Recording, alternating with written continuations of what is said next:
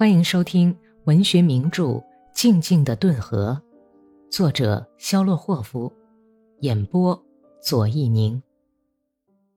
第三百五十三集。伊利尼奇娜默默的抱住娜塔莉亚，把她搀进门廊。娜塔莉亚背靠在门上，阴哑的低声说：“咱们家的人都睡了吗？妈妈。”快把我身后的血迹擦掉！您看见了吗？我留下的。你这是造了什么孽呀？伊琳妮奇娜抑制着哭声，悄悄的喊。娜塔莉亚想笑笑，但是没有笑出来，一副可怜的怪相使她的脸变得非常难看。您别吵，妈妈，不然会把家人都惊醒。我已经把胎儿剁掉了，现在我的心里好过了。不过，就是血流的太多，就像被宰了似的，从我身上涌出来。把手伸给我，头晕的厉害。伊琳妮奇娜拴上门，好像是到了别人家一样。颤抖的手在黑暗中摸索了半天，怎么也摸不到门把手。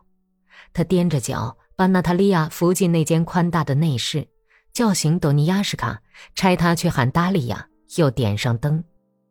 通厨房的门敞着，从那里传来潘泰莱均匀而有力的鼾声。小孙女布溜什卡睡梦中有滋味地扎着嘴唇，在嘟囔着什么。孩子睡得真香。无忧无虑的甜蜜的梦。在伊利尼奇娜拍着枕头铺被褥的时候，娜塔莉亚坐到长凳上，软弱无力的把头枕在桌子边上。多尼亚什卡想走进内室来，但是伊利尼奇娜严厉地说：“你去吧，不要脸的东西，不要到这儿来，这儿没有你的事情。”达利亚皱起眉头，拿着块湿抹布走到门廊里。娜塔莉亚吃力的抬起头来说：“把床上干净的铺盖撤下来，给我铺上块粗麻布，反正是要弄脏的。”住口！伊琳尼奇娜命令说：“快脱衣服躺下。你觉得不好受吗？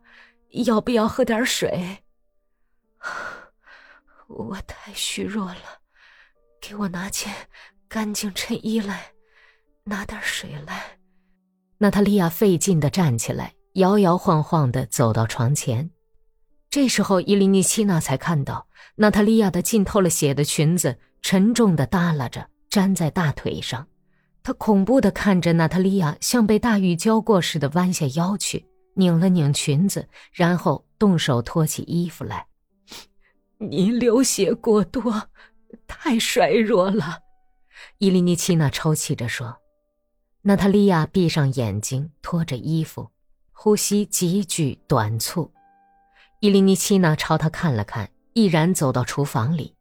他费了很大劲儿才把潘泰莱摇晃醒，对他说：“娜塔莉亚病了，很重，可不要一下子死了。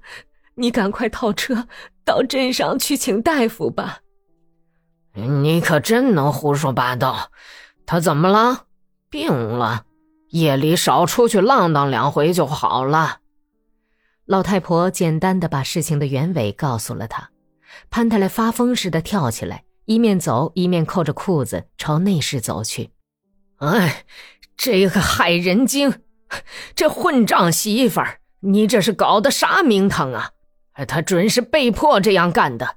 我现在就去教训教训他。你糊涂了，该死的东西！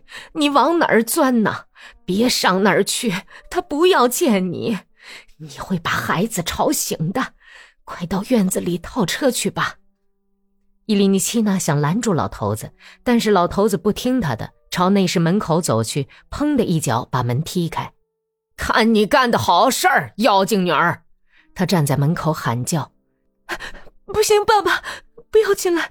看在基督面上，不要进来！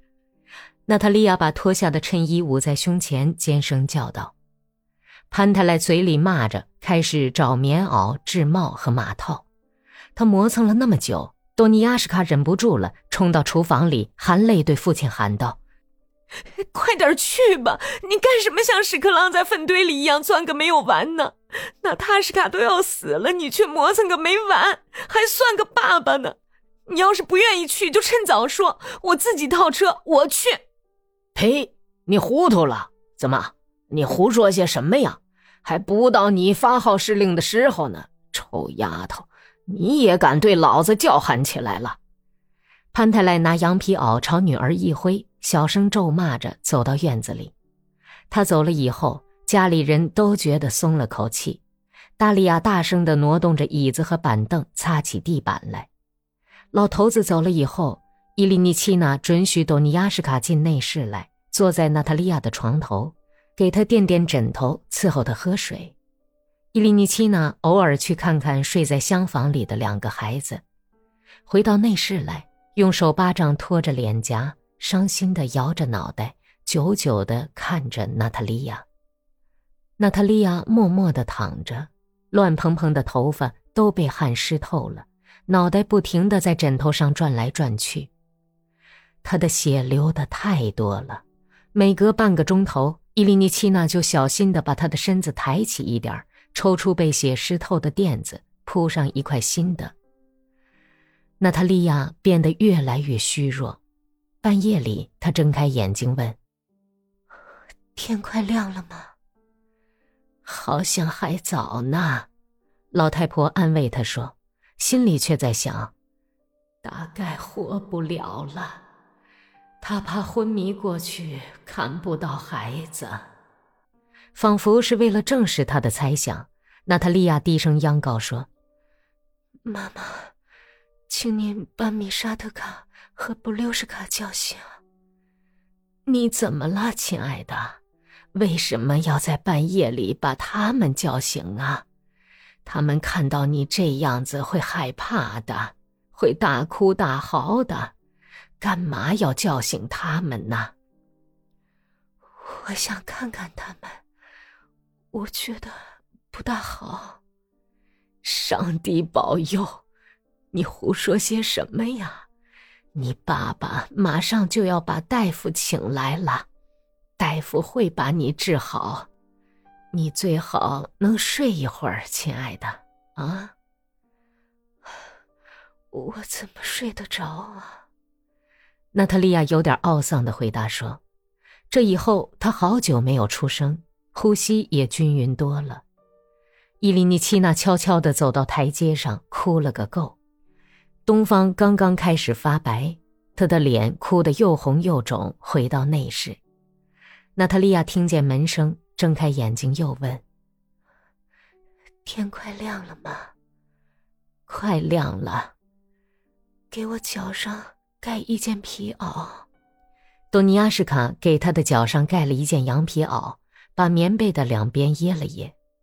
娜塔莉亚眼睛里露出感激的神情，然后把伊琳尼奇娜叫过来，说：“妈妈，请您坐到我身边来。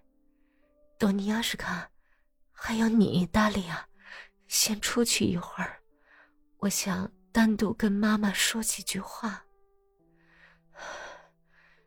他们出去了吗？娜塔莉亚闭着眼睛问：“出去了，爸爸还没有回来吗？快回来了，你觉得不大好是吗？不是，反正一样。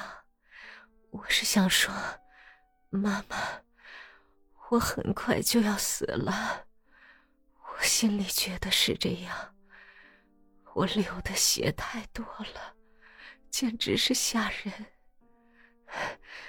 您告诉大师卡，叫他升上炉子，多烧点水。您亲自给我洗洗身上，我不愿意让别人。娜塔莉亚，你住口吧，我的乖孩子，你干嘛要说死啊？上帝是慈悲的，你会好起来的。娜塔莉亚用软弱无力的手势请求婆婆不要再讲下去，自己说：“请你不要打断我的话，我说话已经很困难，可是我想说，我的头又晕起来。我跟您说过准备水了吗？看来我的身体还壮实。卡皮托诺夫娜很早就动手给我做了。吃饭的时候，我一到那儿他就动手。他自己，可怜的老太婆，都害怕了。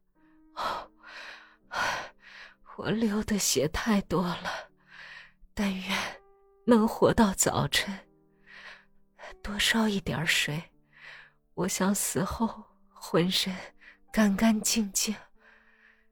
请您给我穿上那条绿裙子，就是绣着花边的那条。格丽莎喜欢我穿这条裙子，再穿上那件粗花呢上衣，就放在箱子右脚上，条围巾下面。我死的时候，叫他们把孩子送到我娘家去。您最好派人去请我母亲来，叫她立刻就来。我该跟他告别了，请把我身下铺的垫子换换，全都湿了。伊利尼奇娜扶着娜塔莉亚的脊背，抽出垫子，又费劲儿地铺上了一条新垫子。这时，娜塔莉亚又嘟囔了一声：“帮我侧过身子去。”说完，立刻昏迷过去了。